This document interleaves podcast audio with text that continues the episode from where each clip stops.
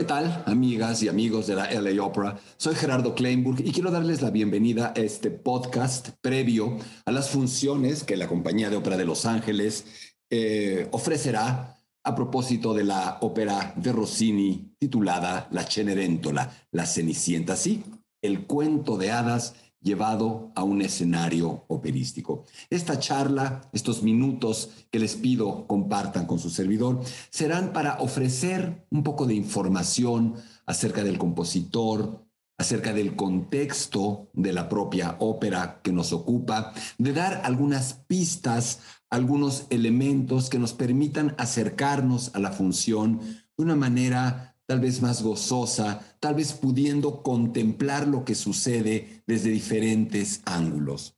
En primer lugar, habría que hablar, por supuesto, de Joaquino Rossini, sinónimo universal de la ópera, pero sobre todo sinónimo de la ópera bufa, de la ópera cómica, de esa ópera que parece estar únicamente predestinada para hacernos reír, para pasar un buen rato despreocupadamente, sin mayores complicaciones o profundidades o elaboraciones. Hay que tener un poco de cuidado porque ni Rossini es únicamente un representante de este tipo de óperas, ni este tipo de óperas carecen de elaboración, genio, trabajo arduo detrás, pero sobre todo porque probablemente tenemos una idea de Rossini que no es del todo exacta. Uno lee algunas líneas escritas a propósito de este compositor y tiene la idea de estar ante una suerte de bon vivant, de un hombre que sabe vivir, que sabe comer, que sabe eh, beber, un hombre que se divierte, un hombre que es únicamente carcajada, un hombre que es el rey de la ópera de su tiempo. A ver, vamos a tratar de poner algunos puntos sobre las IES, tratar de explicar o de clarificar o de enderezar algunos de estos conceptos que pueden ser equivocados. El primero que quiero abordar no es un concepto equivocado. Comenté hace un momento que Rossini es asociado con el rey de la ópera de su tiempo y lo fue. Sí que lo fue. Rossini fue un compositor inmensamente exitoso en vida. No solamente exitoso artísticamente, sino exitoso en términos económicos. Exitoso también en cuanto a la fama, la aceptación de todos los estratos de la sociedad italiana o de lo que se convertiría en Italia varias décadas después exitoso y aceptado también en toda Europa, en todo el mundo. Estamos hablando muy probablemente, no, no, no muy probablemente, estamos hablando de la primera figura de la composición operística que alcanza una fama de tal calibre.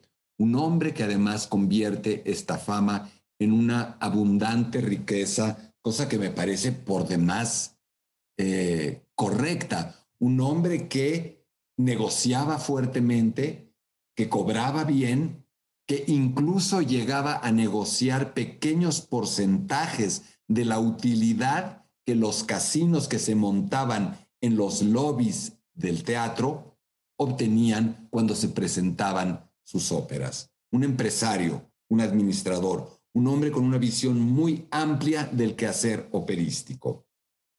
Eso está perfectamente claro, eso es cierto. En donde el asunto no es tan exacto es en cuanto a esta perspectiva de que Rossini era solo alegría, carcajada, solaridad, eh, distensión, y también en cuanto a que solo escribía este tipo de óperas. Vamos por el primero de estos últimos dos aspectos que menciono. Rossini nace en la ciudad de Pesaro, en Italia, 1792 y morirá hasta 1868. Es un hombre, es un niño, en su momento, hijo de un cornista, de un flautista que toca en bandas de pueblo, que va de un pueblo a otro haciendo música y de una cantante semiprofesional, no de altos vuelos. Esto quiere decir que estamos ante un chico que hereda la tradición musical, que hereda el quehacer musical, el de la parte instrumental, orquestal, sinfónica, si lo queremos llamar así, a partir de su padre, pero también ese niño que desde pequeñísimo acompaña a su mamá a distintos teatros, a distintas eh, casas de ópera pequeñas de provincia, para empezar a embeberse, empaparse, no solamente de lo que es la ópera, sino de lo que es el teatro el teatro entendido no solamente como un espacio, como un inmueble, sino como un sitio de creación colectiva. Un niño, un adolescente que vive lo que es ensayar, montar, estrenar, tener éxito, fracasar con óperas y óperas y óperas a partir, decíamos, de la actividad de su madre. Un chico razonablemente precoz que hace una rápida carrera en la composición, pero que sobre todo es lanzado al ruedo casi de inmediato. Apenas de un jovencísimo adulto, Rossini empieza a recibir la oportunidad de escribir pequeñas operitas cortas, farsas cómicas, en un acto para cuatro personajes sin coro, con una orquesta pequeñita en la que se explotan estos enredos. Rossini rápidamente cosecha el éxito, rápidamente es atractivo para los distintos empresarios, teatros de la península itálica. Muy pronto va a llegar, llevado de la, de la mano de Domenico Barbaya, el gran empresario napolitano, nada más y nada menos que al Teatro San Carlo di Napoli, uno de los emblemas operísticos de su tiempo y una de las casas de ópera más reconocidas en la historia de este género. Y pronto, pronto empieza a escalar la fama. Es un hombre con una capacidad de realización, de factura velocísima, eh, eficientísima, muy en el estilo de su tiempo. Pero aquí tenemos que incorporar otro elemento que no, eh, o que nos permite precisar que Rossini no era solamente un compositor de óperas bufas. Rossini desde muy temprano empieza también a escribir óperas serias, dramáticas, con temáticas históricas y va alternando funciones, eh, nuevas partituras de uno y otro género. No es este el espacio para hacer una biografía completa de Rossini. Queremos hablar de su Cenicienta, de su Cenerentola, pero siempre es importante ubicar al individuo que está escribiendo una ópera para entender qué de él está en esa partitura, qué de esa partitura lo refleja y cómo también lo que vamos a ver, lo que van ustedes a ver en el Dorothy Chandler Pavilion, no es solamente el cuento de hadas, no es solamente una ópera, es en buena medida muchos de los mayores atributos del genio, de la musicalidad, del talento, también de la personalidad de Joaquino Rossini. Rossini, desde muy pronto, en pleno éxito, empieza a mostrar signos de tener una personalidad neurótica, obsesiva, compulsiva, maníaca, que poco a poco a lo largo de los años y de las décadas deviene una abierta depresión con problemas neurológicos, psiquiátricos muy claros que lo llevan en algún momento de su vida, ya cuando se ha mudado de Italia a París y se ha convertido también en el dios de los franceses y por y, desde ahí en el dios operístico de toda Europa y de todo el mundo, ya en esos momentos Rossini muestra comportamientos que no pueden considerarse sanos en términos psiquiátricos y que en algún momento lo llevan a estar postrado casi en un estadio muy cercano a la locura. Se va a reponer, pero lo que va a suceder además con la vida de Rossini, este es un trazado muy, muy somero de su biografía, es que Rossini, en el apogeo de su carrera, cuando está ya en Francia viviendo con un salón semanal, es decir, abriendo su casa para el jet set de la cultura, de la música, de las artes, de la política, de la filosofía, de la economía eh, eh, europeas, en ese cenit, en ese punto más alto de su fama, Rossini hace algo que ningún otro compositor ha hecho en la historia de la ópera. Decide guardar silencio durante los últimos 30 años enteros de su carrera. Silencio operístico, por supuesto, silencio musical. No vuelve a escribir una ópera después de su ópera Guillermo Tell, que para muchos es la puerta de entrada al romanticismo operístico europeo. ¿Por qué calla? Es uno de los grandes misterios y una de las grandes tragedias de la historia de la ópera. ¿Qué habría sido de la historia de este género si Rossini hubiera seguido escribiendo música y óperas? Por supuesto. Pero no fue así. Lo que sí fue es que en ese no tan largo periodo de composición, Rossini, como habíamos comentado, alcanzó la verdadera cima del quehacer operístico internacional, no solamente haciéndose famoso con las óperas bufas y cómicas como esta Cenerentola, sino también, como decíamos, con sus óperas de otro corte. Y uno de los momentos más importantes de la carrera de Rossini se da precisamente en 1816, cuando en el Teatro Argentina de Roma estrena su famosísimo, celebérrimo Barbero de Sevilla, una ópera que pone de buenas, que hace cantar al mundo entero desde ese momento. ¿Qué tiene esto que ver con nuestro tema, con la Cenicienta? Pues bien, que unos cuantos meses después, el Teatro Valle, Valle, también de la ciudad de Roma, enemigo del Teatro Argentina, contrata a Rossini para hacer una nueva ópera.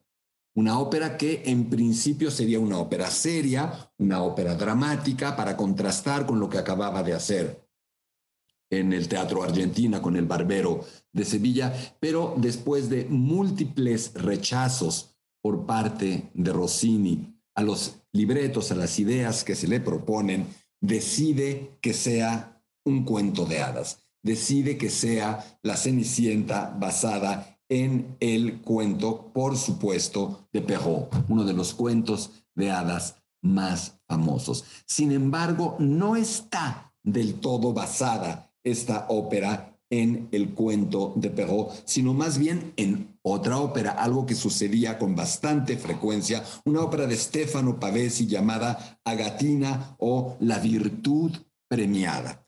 Así es que eh, con un libreto de Jacopo Ferretti, Rossini llega a la decisión de hacer la Cenicienta. Pero va a ser una Cenicienta muy especial que se aleja en algunos elementos bastante significativos del cuento original, pero que, por el contrario, o sin embargo, nos cuenta el cuento de la Cenicienta básicamente con las líneas generales que conocemos. El estreno finalmente se lleva a cabo el 25 de enero de 1817 en este teatro romano al que he hecho alusión. Un poco como sucede con El Barbero de Sevilla, se trata de un, eh, un estreno bastante poco exitoso. El público en aquellos tiempos a veces es difícil en las primeras funciones, sin embargo, muy poco tiempo después premia a este compositor de apenas 25 años que en apenas tres semanas, 21 días, logró escribir esta obra maestra. ¿Es una proeza? Sí, es una proeza para nuestros ojos actuales. Sin embargo, en aquel tiempo en Italia, en aquellos momentos del siglo XIX, la ópera era el showbiz, el gran show business. No había otro. Era una suerte de Broadway, era una suerte de Hollywood, donde se tenían que hacer a destajo una tras otras las óperas. Los compositores tenían que hacer óperas nuevas para comer, las vendían una sola vez y luego no recibían más dinero. Si la ópera tenía éxito, se quedaba en cartelera un tiempo, si no, era desechada inmediatamente. Y esto era una suerte de gran mecanismo, una suerte de engrane que no paraba ni de día ni de noche. Movía gente, movía dinero, movía intereses, movía políticas, eh, tenía innumerables teatros a lo largo de la península itálica, del resto de Europa, pero sobre todo me refiero a esta actividad febril, vertiginosa que se lleva a cabo en Italia. Es en ese contexto que este chico de 25 años escribe La Cenicienta y con una obra como esta comienza cada vez más a consolidarse como el protagonista de la ópera, de la ópera en general. Hasta el punto llegará esta evolución ascendente de Rossini, que durante su madurez, su madurez como compositor, nadie que escribe ópera en Italia y en buena parte del mundo contempla hacerlo de un modo distinto al que Rossini lo hace. Rossini es el modelo a seguir, es el molde a copiar es la figura aspiracional y es también una suerte de inmenso monumento cuya sombra termina opacando a todos los creadores de su tiempo.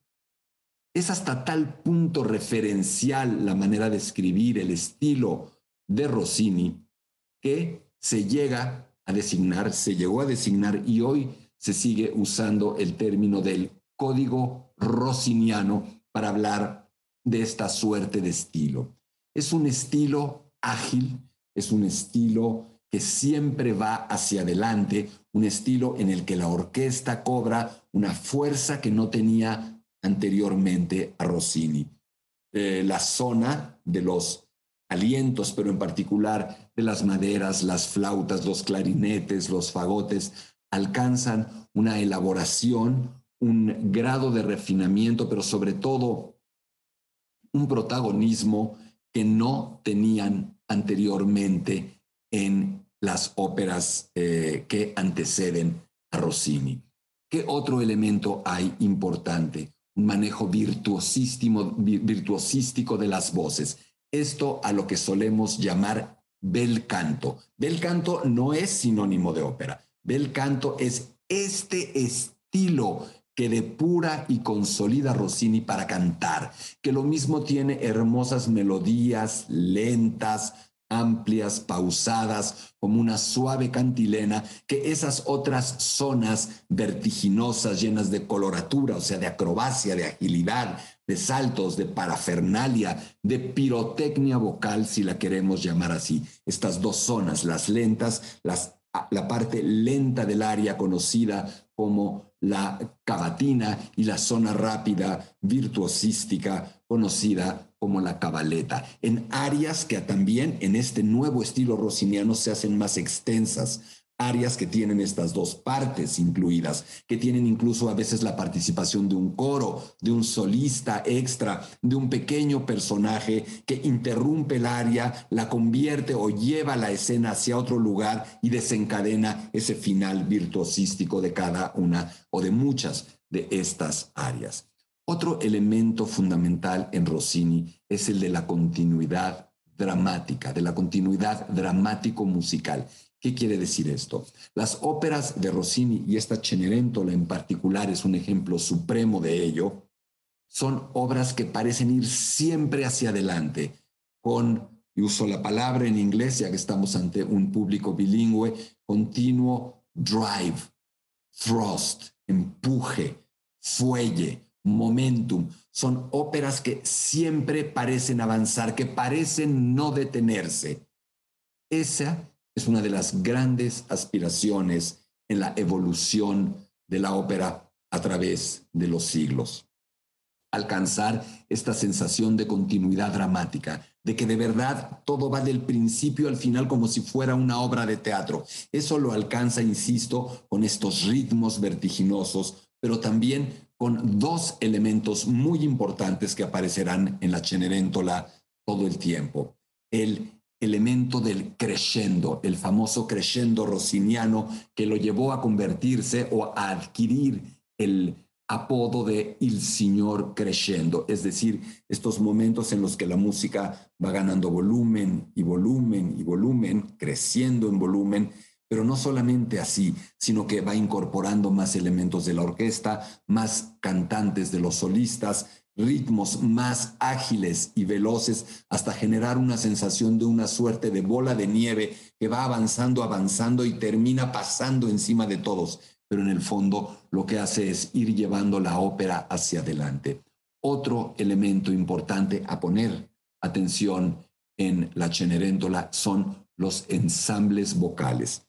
Estos momentos en los que no es un dúo o un terceto, sino que cinco, seis, siete personajes se van incorporando en una suerte de tumulto, en una suerte de caos organizado, en una suerte de eh, agilidad febril, estridente, para llevarnos a clímax también.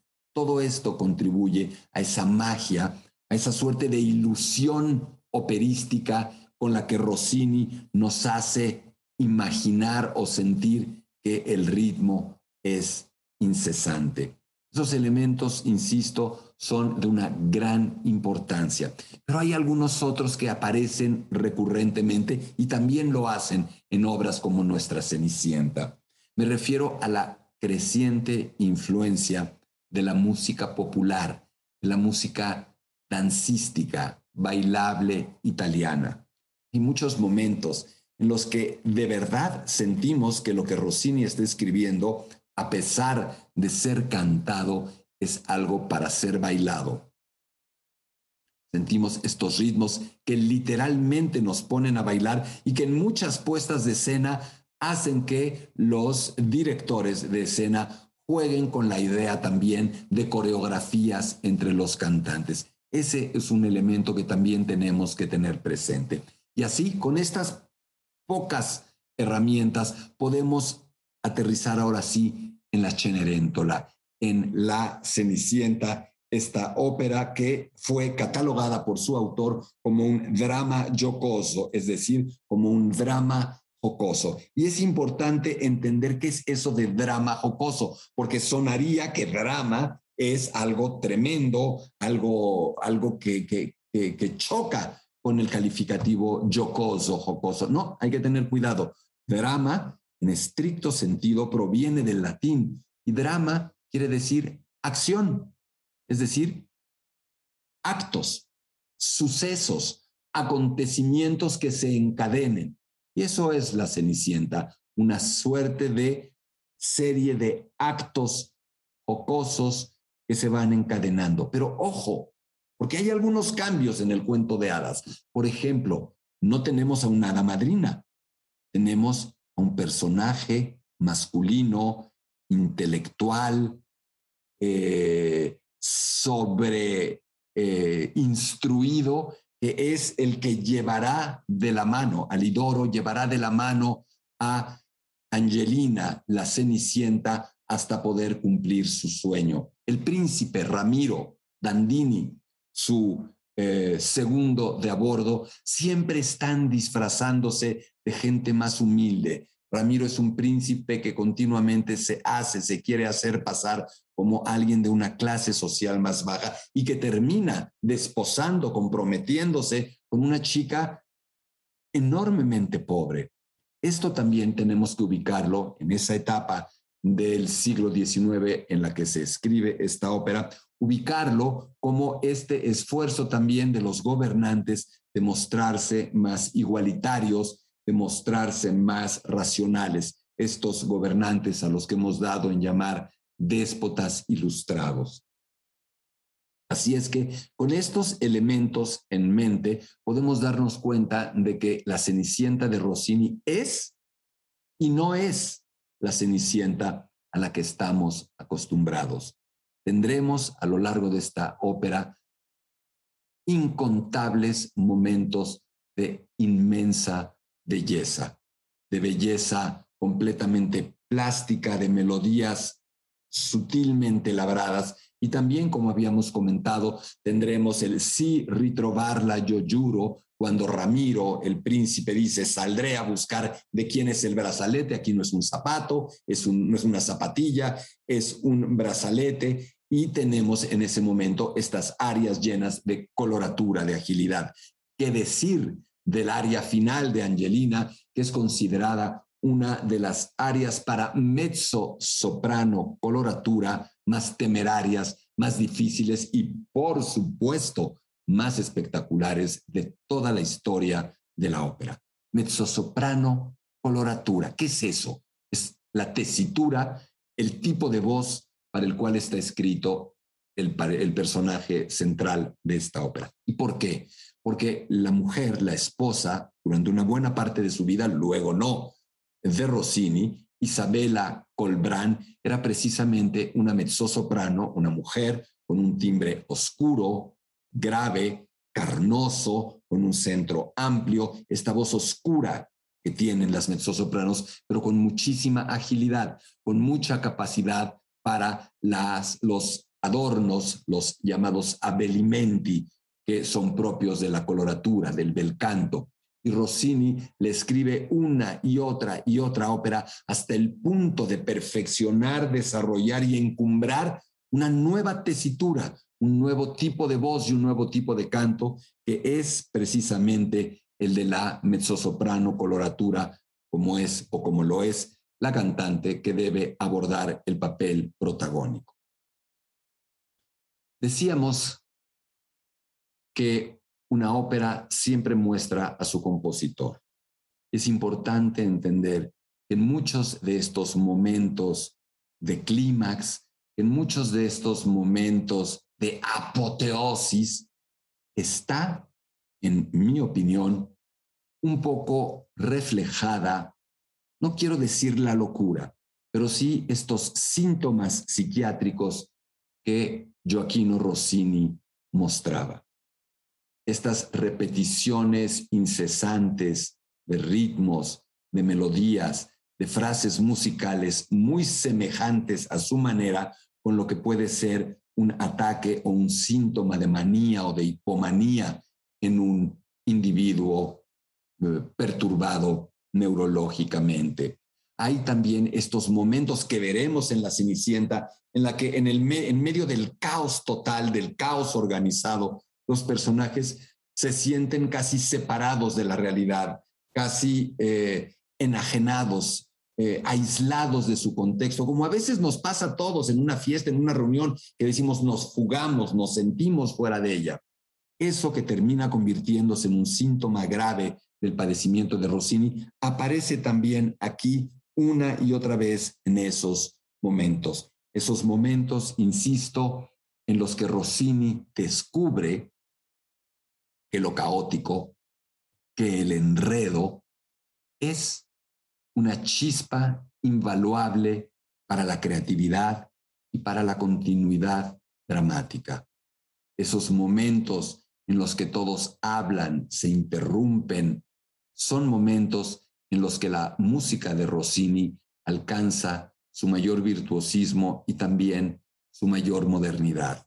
Estamos acercándonos al final estos breves comentarios y es buen momento para decir que detrás de estas óperas bufas, cómicas, que parecen simplemente un caramelo, hay mucha proteína, hay mucho trabajo. Todos estos elementos musicales que he tratado de compartir con ustedes están detrás. Mucho trabajo, mucha inteligencia, un enorme oficio, pero sobre todo es importante entender también que en estas obras cómicas los compositores suelen tener mucha mayor libertad que Rossini en obras como La Cenicienta se muestra moderno, propositivo, incluso experimental. Pero la virtud de este genio es que si bien todo esto, toda esta elaboración, todos estos elementos musicales, teatrales, dramáticos están presentes a la hora de que se sirve este platillo operístico, como lo va a hacer la LA Opera para todos nosotros en el Dorothy Chandler Pavilion, lo que recibimos sí termina siendo también dulcísimo, algo casi, eh, casi un producto de repostería que nos, eh, que nos hace sentir eh, fascinados eh, con la glotonería auditiva, si me permiten el término, de seguir bebiendo y comiendo todos estos sonidos, toda esta música hermosa que nos ofrece en el marco de un cuento de hadas, en el marco de una factura operística de primerísimo nivel. Así es que preparémonos, porque lo que vamos a escuchar cuando asistamos a la función, a las funciones de la Cenerentola que presentará la Ópera de Los Ángeles, es ni más ni menos que una de las obras maestras de uno de los genios más grandes de la historia de la música, de la ópera, del teatro musical, Joaquino Rossini. Y por supuesto, detrás del cuento, detrás de todos los cuentos de hada, hay alguna moraleja, alguna enseñanza, la bondad, la nobleza, la eh, capacidad de rebasar, trascender las propias limitaciones y, por supuesto, también la diversión, la diversión para grandes y para chicos, porque esta Cenicienta es una ópera perfecta, ideal no solamente para que ustedes vayan al teatro a verla representada, sino para que lleven a sus sobrinos, a sus hijos, a sus nietas y los hagan acercarse por primera vez a este maravilloso espectáculo que es la ópera. ¿Acaso el espectáculo sin límites? Muchas gracias por su atención. Soy Gerardo Kleinburg y les vuelvo a decir, no dejen de asistir a las funciones que la LA Opera presentará de la Cenerentola de Joaquino Rossini muy próximamente. Gracias. Si te ha gustado escuchar Detrás del telón, no te pierdas un episodio. Suscríbete y deja un comentario en Apple Podcasts, Spotify o cualquier plataforma que uses. No olvides compartir este podcast con tus amigos en Twitter y Facebook. Nos vemos en la ópera.